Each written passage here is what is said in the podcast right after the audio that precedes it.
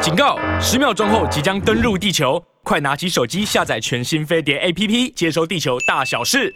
来到飞碟午餐，我是尹乃金。我们今天非常非常的荣幸啊，我们在这个孤汪会谈三十周年的前夕，四月二十七号到四月二十九号，一九九三年的时候，在新加坡的辜汪会谈，当时呢是两岸的最高谈判代表走过了这个对峙的这个时期，第一次的接触，这样子的一个历史性的重大事件。当时呢负责这个幕前幕后，呃，统筹帷幄的。就是海基会的副董事长兼秘书长邱金义邱大使。今天呢，我们很高兴请到邱大使到现场来，欢迎大使，欢迎。谢谢主持人好，各位听众大家好。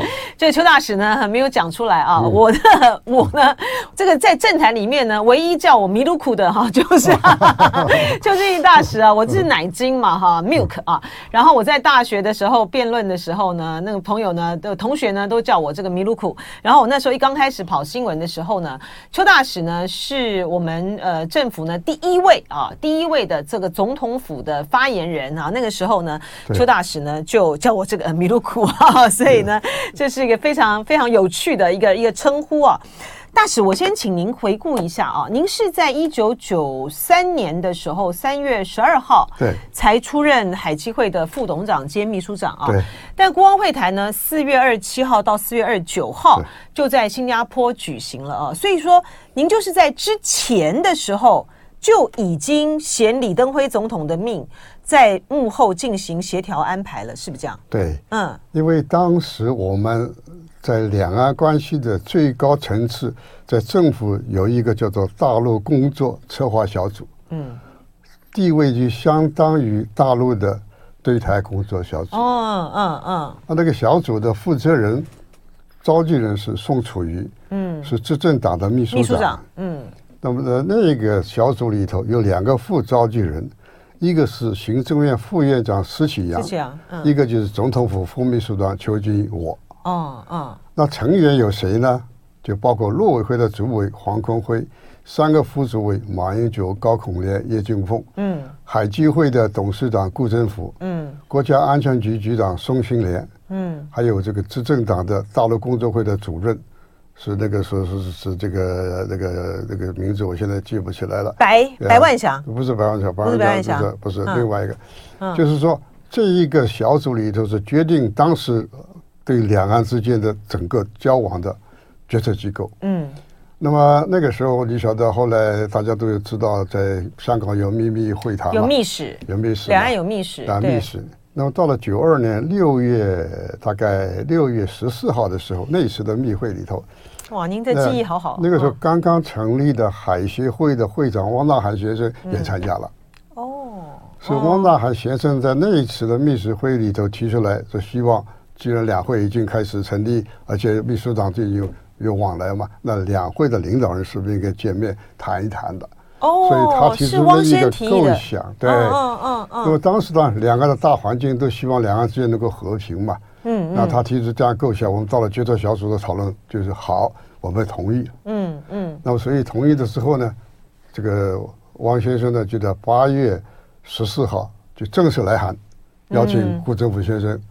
择日择时来举行两岸的会晤的会谈，哦，是他提出了正式的一个邀请函。嗯，那这个邀请函来了之后，我们当然讨论了，我们原则上决定是要要开会，没错，要见面，但是在哪里见面？嗯嗯，什么时间见面？嗯，比较合适嘛？嗯，所以讨论的结果呢，我们觉得一定要选择在新加坡是比较好。那在第三地？第三地，因为第三地就表示突出，这是我们两岸之间在第三地。举行一个对等的一个会谈。哎，当时为什么没有想到说在大陆或者是在台湾举行？如果是在大陆举行的时候，大陆当然很欢迎。嗯。可是我们整个的代表团等于在在他们的控制之中嘛。嗯嗯嗯。因为我们有有有顾有的顾虑，有顾虑，有顾虑嘛。嗯。那如果到台湾来，在那个时空底下。嗯，你像以后来的话，就已经是要吵半天。这个时候来，嗯，那可能引起整个的政政治风波吧。嗯，都不方便。我也考虑很多地方，包括东京了，包括日内瓦，都都考虑过的。后来就决定是选择在新加坡。嗯，其原因就是说，因为新加坡的政府对两岸都是很友善的。嗯嗯，而且新加坡的总执政总理执政李光耀过去对两岸事务也不奔说很多，嗯，贡献很多，嗯嗯，所以呢，如果在他那里举行的呢，坦白讲，他也一定会很乐意，嗯。那从事务性的角度来看呢，因为新加坡不要签证，所以我们随时可以去吧，去多少人都可以吧，嗯。第二，我们有代表团，大陆有大使馆嘛，嗯，所以事务上的这个资源就会很方便嘛，嗯，包括我们安全的维护等等这些通信的都可比较方便。所以就选择在新加坡。这个新加坡是我我方提议的嘛，哈，是我方提议的。大陆方面没有意见。大陆方面当然本来很多希望能够这两地吧，嗯、但是我们当时的告知是，呃，也告诉他们，在这种背景之下，新加坡是比较理想嘛。嗯嗯。那所以后来我就是因为要在新加坡举行，必须先征得新加坡的同意，所以我以总统府副秘书长的身份。做了两趟的密使，到了新加坡去面会执政李光耀先生。对，嗯嗯嗯。那李先生听了以后，他就很高兴。他说：“你们两个经过四十多年分隔，现在搞这么高层次的一个会议要举行，而且在新加坡，我很乐意。”嗯，他很欢迎。哎，我很欢迎。嗯，那么我也支持。嗯嗯。我觉得就我一切的力量把这会议啊把它办好。嗯。但是我强调一点，我是提供地方的地主国，我不是调人。哦哦，这个李光耀很李光耀很厉害啊，非常是智慧的地方。他哦，李光耀很厉害。他的意思就是因为你 unexpected 的，不知道你你们谈会出嗯出什么状况，对对不对？你出个状况，结果你在新加坡又来找我了。到时候大家来找对对找他找他负责，对对。所以我说好，我说我我知道知道的意思。我一定回去报告。嗯，然后他马上就拿起电话，告诉他的这个机要秘书。说说是他们两个方面在这里要举行会谈，我们指定一个总联络人，嗯，指定一个外交部新司的一个次长，你做总联络人。那我就马上拜完拜完拜会完他之后，我就到外交部是跟司新次长去谈，在什么地点啊，这个这怎怎么场合啊，如何如何做这个事务性的安排。哦，好快哦。对，然后回来以后，嗯嗯嗯，第二天报告以后，因为我八月二十号到新加坡的嘛，嗯，所以回来以后，到了八月二十一号的时候，我们复函告诉对方，我们接受邀请，接受邀请，在新加坡举行顾问会谈。哦，就这样子，来龙去脉就这样子一个经过。所以您接任呃接这个海基会副董事长是一个意外？当然是个意外，当然是个意外，因为我完全没想到的事情嘛，完全没想到的事情。那这里就是一个背景了，就是因为在一九九二年十二月的时候，海陆发生大战，嗯，海基会的秘书长陈仁杰跟陆委会主委黄坤辉在立法院里头起了口角，对，闹翻了。那大家都知道吧？陈润先生，我一方面上了担架了，一方面是坐到轮椅去做这办事情，所以他十二月辞职了。这个要跟大家做个背景说明一下啊，当时的海基会的秘书长陈荣杰。然后陆委会主委呢是黄坤辉啊，因为呢，呃，陆委会从陆委会的这个角度，他对于海基会在呃谈判啊授权的这个事务上面，他抓得非常的紧啊，他就觉得这个海基会呢就不能够涉及任何的呃牵涉到有关于政治性事务上面的这个呃问题啊，所以说呢，陈荣杰就像刚才这个邱金义大使讲的，陈荣杰的话呢就讲的很重，他就说啊怎么被抬在担架上啦，反正他就是不能。能动就对了啦啊！那两个人就吵翻了，吵翻了之后呢，陈荣杰他只能走啊！他难道难道黄坤辉走吗？好，就黄坤辉又是李登辉的这个人人马啊！就是当时的这个媒体形容，就说呃，陆委会跟这个海基会，他就像是李登辉的阴阳两面一样哈。陆委会呢，代表。他对于大陆的这个事务上面很谨慎，并且要这个收紧的这一方，但是呢，海基会这边呢，代表他这个交流的这一面，所以这个李登辉自己的两面常常在 常常在冲突挣扎。好，那左手跟右手 在打架，对，在打架哈。他自己没打了，就是海陆两会就大打了。对对对，所以他辞了。嗯，那辞了以后呢，因为顾问会谈经过我们奔走要安排以后，已经决定在第二年四月吧。嗯，那距离这个开会的时间只有四个月时间。你这么重要的一次，两个分隔了四十多年来最高层次授权的的阵容又最大，议题又最多又广泛的这么一次会议，那没有人的组长去筹办怎么行呢？所以当时呢，顾老先生就有点着急了，所以他就跑去找了李总统，他说在这种状况之下呢，我要借将。嗯，那李先生就问他谁？他说邱某人，指定我。嗯嗯，那么他当时李总统就告诉他，他说我也不能替他决定了，要征询他的意见嘛，问问嘛。所以呢，在这一个建后，总统府的秘书室主任呢，苏志成，有一天就就跑到我家里来，他说：“报告冯秘书长，有人来接江了啊，你心理上有个准备。”我说：“什么事啊？”啊，他说：“大概是这么回事。”那我说：“没有关系了，反正到了礼拜一上班时候再看吧，再跟李总统怎么说嘛。”所以我第二天一上班。李先生第一个约会就找到我去，就恳谈，大概将近一个小时。嗯，那么当然他林林总总叙述了他这个接班以后面临的问题了，这个党内的纷争，民进党的悲歌，这个学潮的要平息，万年国会要改革，啊，之前的改革诸如此类很多很多事情，所以在这种状况之下，他必须要有一个很安定的国际跟两岸的环境。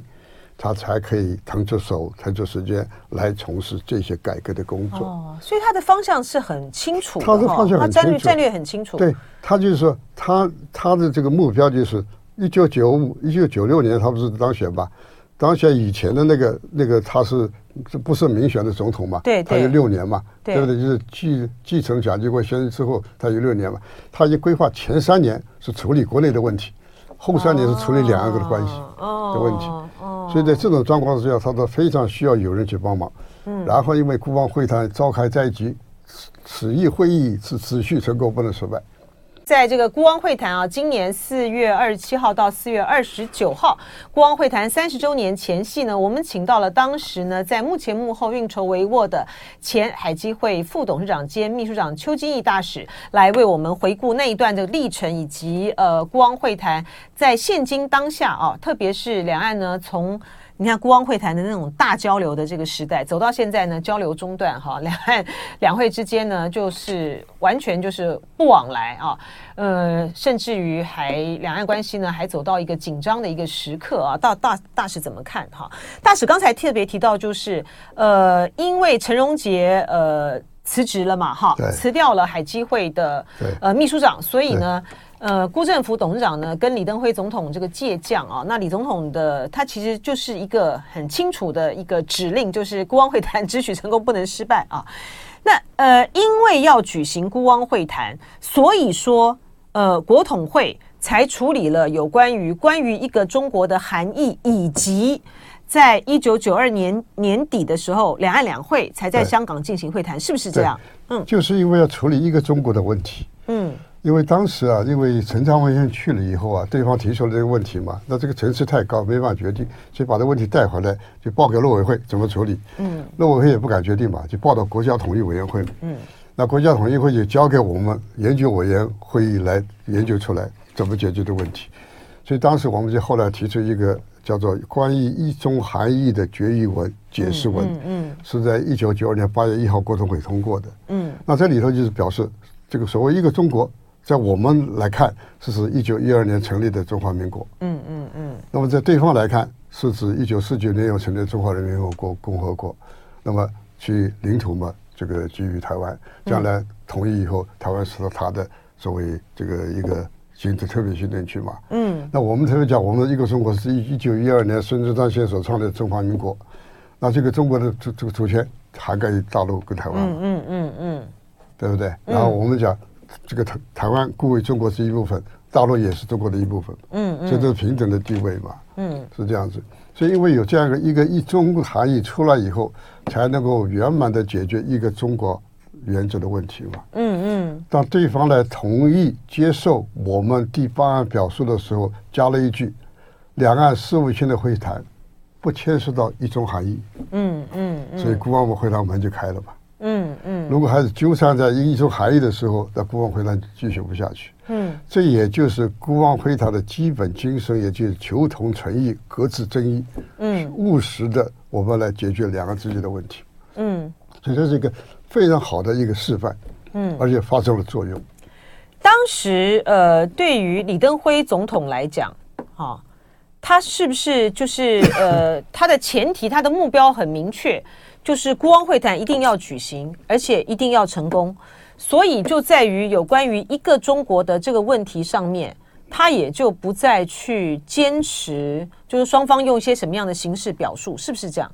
呃，就是因为我们已经有有所表述了嘛，嗯，问题是在对方嘛，嗯，对方你接不接受嘛？如果你接受就可以谈了，嗯，如果你还是不接受，就没办法谈了，嗯。那事实上我们很客观的来叙述嘛，嗯，对不对？所以一中的内涵是什么东西？那因为有两方面，对方称一个中国是指那个中国，我们称一个中国就是后面的这个一个中国，嗯。那后来当然有人把它简单就这个简简化成为说一中各表，嗯，那不是一中各表，一中一个中国的原则不能各表。因为所谓一个中国的原则是世界上只有一个中国，这是一个原则。嗯，这个原则不能变。嗯，至于什么叫一个中国，双方各有解释。双方各有解释。嗯嗯。所以后来就变了什么呢？因为你讲了一中各表的之后，后来就表成特殊国与国关系论。嗯。表述了一边一国。嗯。表述成两国论。嗯。那这是大陆不能接受的嘛？嗯嗯，这因为这违反一个中国的原则嘛。嗯嗯。可是到底是在在这个地方，为什么也这个也在大陆是这样子强烈表示？后来说没有一中各表嘛？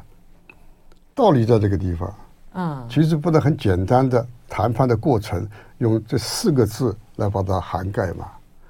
只能说我们坚持一个中国的原则，但是对一个中国的内涵认知不同嘛。嗯。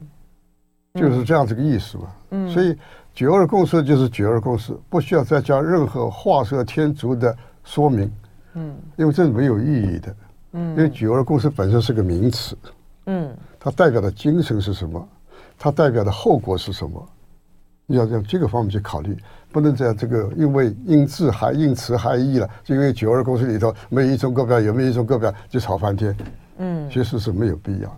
嗯，我我后来看到这个唐树贝先生啊，就是当时就是邱敬义呃大使的对手啊，哈 哈他的那个呃呃海海协会的副会长啊，然后他有特别的提到，他其实说在九二年的时候，两岸两会的这个香港会谈，其实就大陆一方来讲，只要台湾这方面呢愿意说出这个一个中国，他们认为这个目的就达到了。对所以他们一猜，为什么后来辜先生、汪先生这个这个唐顺平也跟我谈嘛？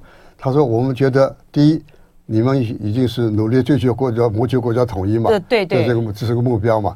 第二，你们讲了一个一个中国的原则嘛，嗯，那到此就为止了，我们就满意了嘛，嗯，就这样。所以他就接受一种内涵，所以他特别强调嘛，在事务性会谈当中，我不谈一种含义，嗯嗯，所以国防会谈就顺利举行了，门就打开了。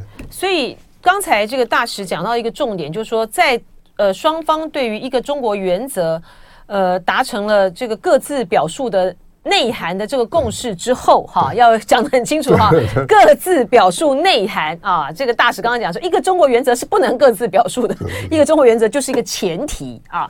呃，之后呢，孤王会谈就这个顺利举举行了啊。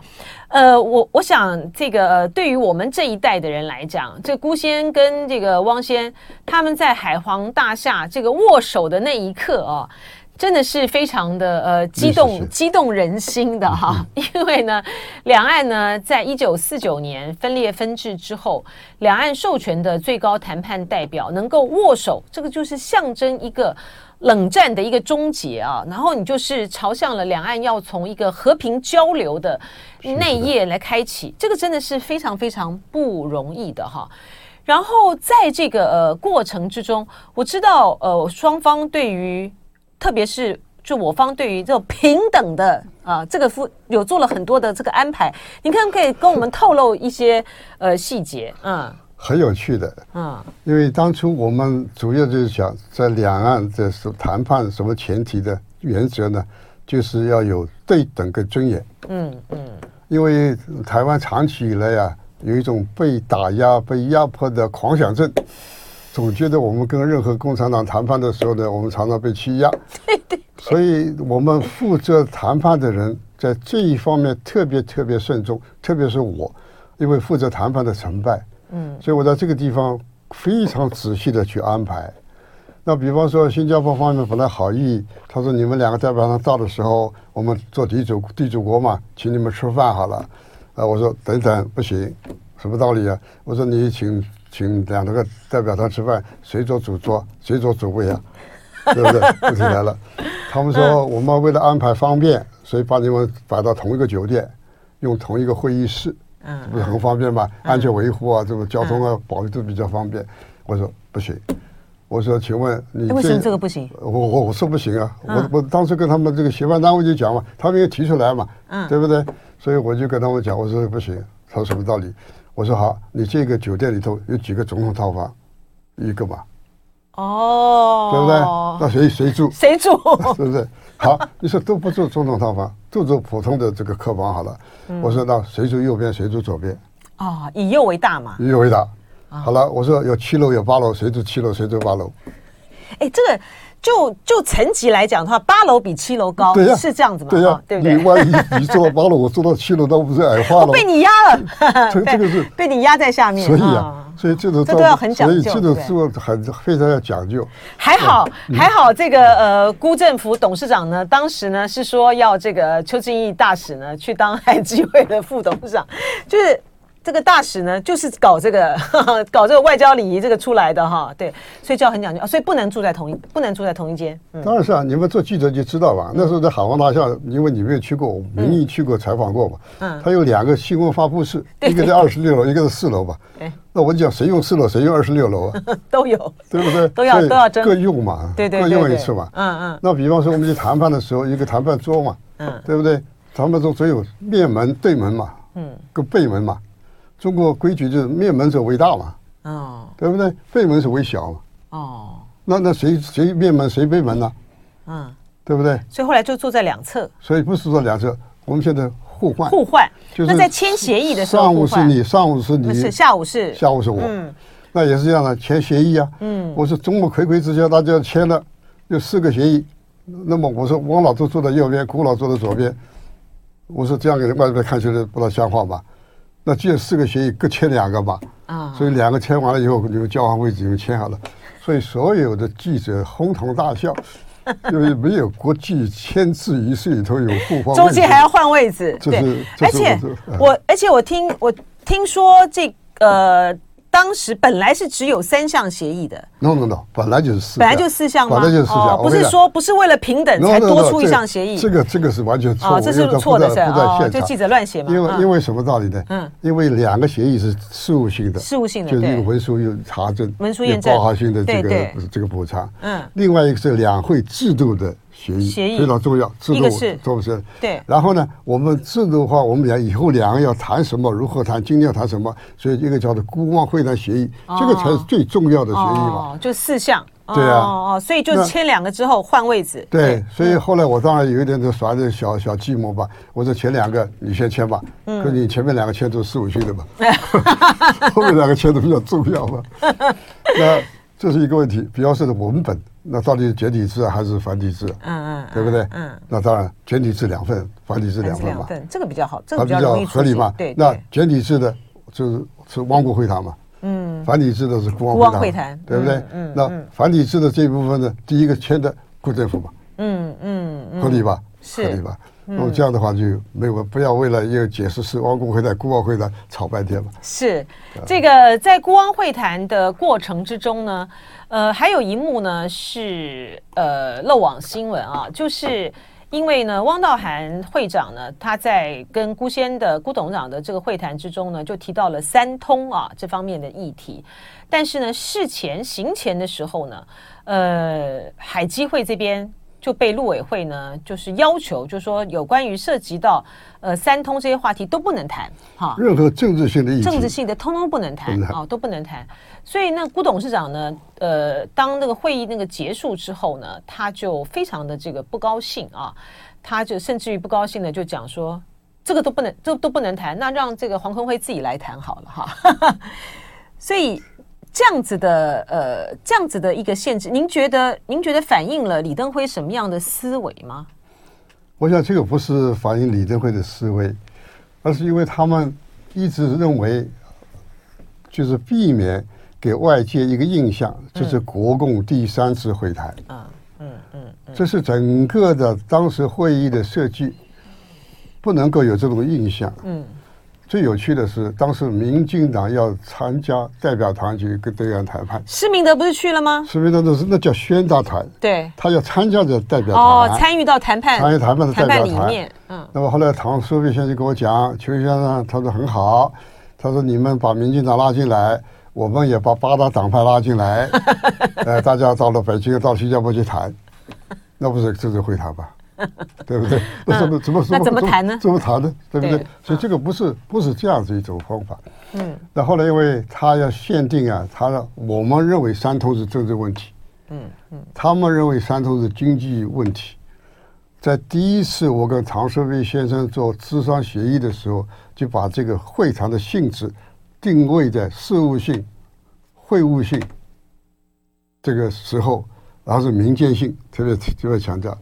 后来他们提出的是再加上经济性，有经济问题要谈嘛，那我们也同意了嘛。嗯，所以后来他就讲，他说我们汪先生的谈话是根据这个习性里头的经济性，嗯，提出来的。嗯，那我们来讲的话，三通是政治性嘛。嗯，所以这种这种状况之下，我们当然吃闷亏了。嗯，对不对？那么现在我们嘴巴封起来，我们不答复嘛。嗯，所以我就跟顾先生讲嘛，我说你外交谈判不答复，就是拒绝的意思。嗯嗯，就我不答复你，我就是拒绝了嘛。哦，所以后来这个董事长才会在下午的这个记者会上这样子表示，他才会表示啊，他说这个我我跟因为哦不答复就是拒绝，因为我不能回应嘛，对不对？我不能回应，我不答不答复你，不答复你当然就是坚决的拒绝你了嘛。嗯，是这个意思嘛。嗯，就这样的。但是这个都是我们在参谋作业的时候，当时没想到的，对方会提出来的这个问题，因为经济性对他们来讲有迫切性。嗯嗯，他们希望开开经济会议呀，开始就希望我们放宽对大陆的投资嘛，嗯，诸如此类，做在经济性的嘛，做在这个里头嘛，嗯，所以当时我们当然有一点点不太高兴了，顾先也说了也 说了一点点刺激了，嗯，是这样。是您觉得这个呃李登辉他透过这个孤汪会谈，他想要达成的那个目的，他达到了吗？达到了，嗯，他达到了，所以他不愿意再进一步了，嗯。所以为什么后来台商投资保障协定会喊卡？原因在这个地方。因为那个时候他就已经对于大陆要采取借机用人政策。呃，不是那个借机用人是一九九五年以后的事，是说来话长。嗯，说来话长。就在当时来讲，因为已经四个协议签完了以后，而且第五个台湾台商投资保障协议的时候，他认为应该刹车了。为什么？为什么？就是因为他觉得交流的速度太快了。嗯嗯。就这样子，所以后来在黄国辉临时在会场打电话跟我说，告诉我这个要喊卡，不能再签了，本来这个有第五份协议。他担心什么呢？他担心这个快会台湾会失去会失速吗？我，们在国安会谈三十周年前夕呢，请到了前海基会副董事长兼秘书长邱敬义大使啊，也欢迎这个朋友呢透过 YouTube 频道飞碟联网飞碟午餐来看我们的直播。黄俊说，国安会谈在历史上是功劳，打开了两岸和平的窗口，的确是如此啊。呃，但是呢，我们现在呢就非常的感慨，就是呃国安会谈三十年之后，两岸现在呢似乎。又走到了一个比较危险的时刻。那我们先回到这个国王会谈的这个部分，我请教这呃邱大使，就是为什么为什么当时对于两岸的投资保障的这个部分，李登辉要喊停呢？他为什么担心两岸交流走太快呢？我我是因为临时措手不及，嗯，但是我只好跟对方讲说这个问题台湾还有不同的意见嘛，所以就把它隔掉了。嗯，那后来当然我回来以后，我要了解。打电话，黄坤辉打电话给我，是黄坤辉的意思还是上面的意思？嗯嗯嗯。但是呢，我始终没有能够 find out 到底是是不是李先生的意思。嗯嗯。但是从事后的迹象看起来，大概李登辉先觉得目前情况之下，两岸交流的速度稍微快了。嗯。所以他可能要有一点刹车的味道，但是不是停止的意思。嗯。大概是这样子。因为当然，他因为除了面对两岸以外，他国内还有很多问题嘛，嗯，对不对？那个时候他们讲，国内的内政焦头烂额嘛，他有他要他要 花时间来处理这些问题了嘛，嗯，所以大概也他大概在心里说想，希望稍微能够缓一缓，不要停止一下，是这样。然后就您来讲，您觉得李登辉他在您要去接这个副董事长兼秘书长之前的时候，他对您说的？他必须要让两岸这边稳定下来啊，他才可以去处理呃国内的事情。而辜汪会谈已经达到那个目的了，他就不希望他再继续对太快的往前走，因为对不对？太快的往前走可能会引起民进党的很多的悲歌。嗯啊，那个时候又又在这个两党之间又是有什么叶问题之类的事情都在发生吧，嗯、对不对？嗯嗯嗯、所以他我想他可能一方面对民进党方面有个交代，嗯，大概是这样出这样，这是我的这个猜测，嗯、我是我是不是很清楚？嗯，不是很清楚。您您现在看这个呃孤汪会谈这个三十周年呢、啊，您觉得当时能够让孤汪会谈成功的去进行的最重要的关键在哪里？我想是大环境的关系，嗯，就是说在对方，特别是在八九年天安门事件以后，那坦白讲，世界的很多悲歌嘛，所以大陆很多地方，他出不出不出不去，国外投资也没有看到有增加嘛，而台商的确是一个活水，当时台商进去大陆的非常的活跃嘛，嗯，所以他们一再呼吁，希望我们能够开放对大陆投资，也希望能够开放大陆到台湾来投资吧。他这是，所以为什么在国王会谈的时候，把这三个性质里头把经济性摆进去？嗯，他就是这样子一个目的嘛。那在我们来讲，就是刚刚讲，因为他是李先希望有一个安定的环境嘛，所以大环境是促成这样子一个背景的一个。第二是两个两会的领导人的这种胸襟跟态度很有很有关系，很有帮助。因为你知道，顾正偏跟李总统的关系是很密切的，嗯，而汪大瀚先生跟江泽民主主席的关系也很密切的，嗯，所以他们两方面等于是代表他们两个人在这谈一样的，嗯，一样这个道理嘛，所以这个关键。第三个关键就是说，主谈的人不是法律出身、外交出身，因为外交是妥协的艺术，所以我去北京第一次的时候就已经公开的讲，我们这个谈判要双赢，嗯，不能够单赢，所以一定要双赢。所以一定这里头有有取有给，所以是反正一大事小，一小事大，你们大家自己去考虑。所以这个大概蛮有的关系。第四个就是事务性的安排，满足了台湾的这个需求，嗯，那表现了充分的这个尊严跟对等，嗯，那加上其他事务性的配合，就把它促成功了。然后当然不能不提新加坡方面提供给我们的协助，嗯，九二共识是不是关键？九二共识当然是个关键，九二共识绝对是一个就是这个两个定锚石，实在是非非常重要的。嗯，要这样。现在其实看九二共识，我们台湾没有丧失任何一点的权益，相反的，我们在一九二共识之下，能够争取到三十年的和平安定发展的环境。嗯，以及在马八马英九八年时代所签的二十三个协议。包括现在的艾克巴哈的实行，嗯，一个很简单的数字告诉大家，我们去年度的对大陆的贸易顺差，据大陆的计算是一千七百亿美金，嗯，我们的计算是一千亿美金，一千七百亿美金，如果你乘三十的时候，就变到五兆一千万的台币，嗯，我们中央政府整个全年的预算不过二点七兆，嗯，所以你去看，你以一个贸易的顺差。等于就可以 cover 你两年的台湾的总预算，这关系重要不重要？嗯，而且现在有百分之四十的出口依赖大陆，关系重要不重要？所以我觉得，如果从这样一个很现实的一个角度去看，两岸关系一定要想办法和平发展，多交流、多沟通，没有必要带到一个所谓兵凶战危的境界。嗯，可是您看现在这个九二共识啊，不但是这个民进党方面不接受啊。呃，国民党这边呢，对于这个九二共识也也出现了一些的杂音，您怎么看？因为没有人去维护九二共识嘛，而且九二共识被这个加蛇了添足，加了很多东西。你觉得就是？那么特别是不道德的是，民进党把这个九二共识跟一国两制挂等号嘛，那明眼人一看就知道嘛，九二共识是解决我们两个之间的歧义的事务性的工作的会谈，一国两制是统一以后的事嘛。遥远的很呢，那怎么是九二共识等于一国两制呢？这不通的吧？结果你把它一加减以后，以以讹传讹，大家都信都相信，我们不能够接受一国两制，所以不能够接受九二共识吧？嗯，所以所以这这个问题，我觉得两方面要思考。我也希望大陆方面的思考，是不是不要过分强调一国两制？嗯，就是九二共识，我们两个的发展基础就在九二共识就完了。嗯。不要去再深究九二共识到底是什么，嗯，没有必要嘛。您就就是就是您刚才讲，就是说，呃，它九二共识这就是个名词，对，你不需要再针对它的内涵再多做解释。对，台湾这边不需要，大陆方面也不需要。对，就我们这边也不用一直一再的强调说啊，我们就是中华民国，中华民国。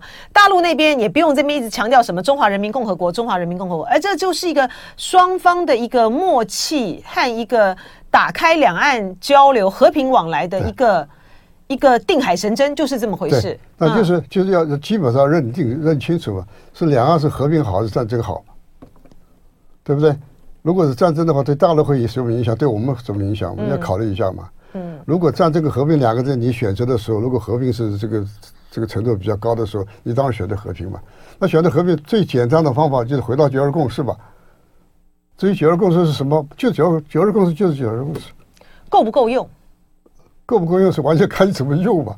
如果你认为够了就够了吧。如果你认为不够，你再加添吧。嗯，对不对？嗯，嗯你你可以，你甚至于说，双方可以再谈一谈，我们要不要加入新的元素来确定这个九二共识的进一步的内涵，这都可以嘛。嗯，但是不要兵戎相见嘛，不要把它弄到这样子剑拔弩张的，让他在这个生活上不安心嘛，没有必要嘛。我觉得作为一个执政的人，政治智慧，这就需要考虑的。您对于现在的状况是担忧的，是不是？我倒非常担忧，因为已经是这个螺旋形的这种敌视、互视啊，就特别是两个人民之间的这种不信任感跟仇视感。从前你记得大陆的人常常讲，台湾最美的风景是什么？人情，人是吧？对。那现在有没有人讲呢？没有嘛？你现在做任何调查，说台湾人讨不讨厌大陆人，都都讨厌嘛？嗯，对不对？那这个就是无形之中这些两岸人民之间的隔阂。那这个隔阂所造成的这种仇恨感呢，就将来就很难很难把它弥补平复嘛。嗯，所以我坚决的主张要双方赶紧加强交流嘛。嗯，那特别是最近航线已经疫情过去了嘛，双方都可以让一步嘛。啊，台湾方面说你大陆的话已经不是还没有开放这个大陆客到台湾，那大陆说你台湾要禁止大陆客来，那双方面可以坐下来心平气和谈一谈，我用什么方式来解决嘛？同一天宣布行吗？可以嘛？嗯，马英九先生在时代的时候，他要开放这个观光，他还没跟大陆方面商量了，就是啊、对对不对？对，他说直航的那个日期，他都没讲呢，对，对他都没跟大家讲，他就宣布了耶，就是对，那就配合了吧？嗯，你现在看四百万、五百万人的台这个陆客，我们每年观光收入四千亿到五千亿台币吧？嗯，这里头旅游业、中小企业、餐饮业这个。各各行各业都可以活起来嘛？嗯，为什么现在这个社会就变得好像大家觉得死气沉沉嘛？年轻人的话，这个这个这个是待遇、薪水就没有涨嘛，物价还是频频飞涨。那这就是基本上就是因为两个不稳定嘛。这也就是可以充分证明李登辉先生当年的这个睿智嘛。他就看出来需要一个两岸和平的、安定的环境，台湾才可以重新发展。嗯，同时台湾的发展。不是台湾走向世界，是台湾透过大陆走向世界，借借力使力，让台大陆的力量帮助我们台湾的发展。嗯，那大陆现在有这样这个意识在这里，但是因为你现在这种又把九二共识这个这个凌迟到这种地步，那大陆怎么下得了台呢？嗯，我就讲国际政治是很现实的，是一个力量的对比，你小他大，嗯，而他这个邻居搬不走。你也搬不走，嗯，所以你必须要面对，嗯，你如何去面对？嗯，你面对是将来如果中国跟这个美国起这种竞争的时候，你愿意帮美国这边做他的棋子，那那这种状况之下，大陆人怎么可以容容容这个容受呢？忍受呢？对不对？你像我们这么多的顺差，结果去买了武器，啊，准备来打我，嗯，对不对？那这个所以这个逻辑上来讲，我们自己要思考。到底我们值不值得为了一个所谓的这个意识形态的坚持，而去让两岸关系倒退、仇视、走向战争？对不起，嗯，但我也请教大使，您刚才提到美国的角色，在过去两岸之间的这个谈判，呃，您也您也要负责跟美美方那边沟通吗？呃，我是事后。所以很很妙的是，到我事后去美国到他们国务院的时候，他们也比较很吃惊的、很惊奇的问了我一句：“他说你们怎么能够跟共产党谈判得到这样的一个结果？” 是吗？是哦，的的确确是，的的确确是。哦，哎，那其实呢，你晓得，李登辉原来的意思到美国去访问，他们不是这个去宣传台独，他是要作为历史上第一个中华民国的总统到美国去访问。那九五年，九五年，嗯，然后九六年就大选了，嗯，他是希望拿这个外销转内销，嗯，来增加他自己的声望，就好像当年他到新加坡去访问一样。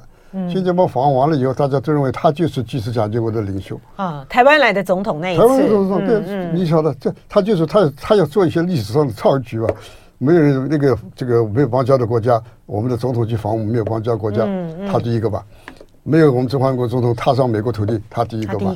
他就这个意思。那这个意思其实很简单，他也希望台湾老百姓的支持嘛。嗯嗯。好了，结果等到他有他有这样的一个意愿的时候，好了，大陆因为误判，就对他文攻武和。飞弹来了吧，对不对？嗯、那么飞弹就是意图阻止他当选吧，嗯，很明显吧，嗯。那我现在当选了，嗯，我得到的这个选票百分之五十四，百分之五十四是四组人的，对，你要知道这个是四组人选举总统，嗯，所以他就是认为我已经有充分民意嘛，嗯，所以才会到了九六年的时候九月借机用人提出来，两岸关系开始倒退，嗯嗯，非常不幸。嗯，所以您觉得这一些其实那个有有时候就在形式上面的这个不，因为因为你了解两岸形势上面的，我我常常讲大陆误判，在大陆是这样，因为大陆它大国，嗯，他阻止李登辉去访问美国，结果美国 administration 同意他想办法阻止了，结果阻止不成，他当然大国这个外交有失颜面了，对，那我要报复了。怎么报复呢？在美国，我讲起外交关系吧。对你，你去搞台独，我要文攻武吓吧。嗯嗯。那这个是是其实是错误的。我常常讲，他今天李登辉不是在美国国会演讲，不是到华府去访问。嗯，他是到他的母校。他到他的母校嘛，而且母校不在华盛顿嘛。嗯。我是叫辅仁大学的杰出校友，现在到了辅仁大学去做个演讲，有什么了不起的事情呢？嗯，对不对？辅仁大学还不在台北市呢，不在还在新北市了。你这样想吧，所以不能不不能因此就是把他误判，因为从那个以后把他李登辉定性是台独。嗯嗯。但即便是如此，在一九九八年的时候，呃，孤汪会晤还是在上海跟 上海举行了嘛？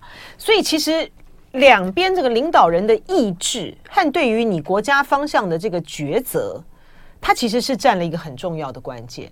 所以现在就变成是二零二四台湾民众的选择了，是不是这样？对，对不对？对，对，没错。现在就是呃，我我常常说了，你把我们台湾领导到什么样一个方向去？你是要让他兵凶战危，人人拿 AK 四十七，还是普遍全岛都是地雷？是，对台湾有什么好处？是，时间到了，非常谢谢邱大使，谢谢。休息一下。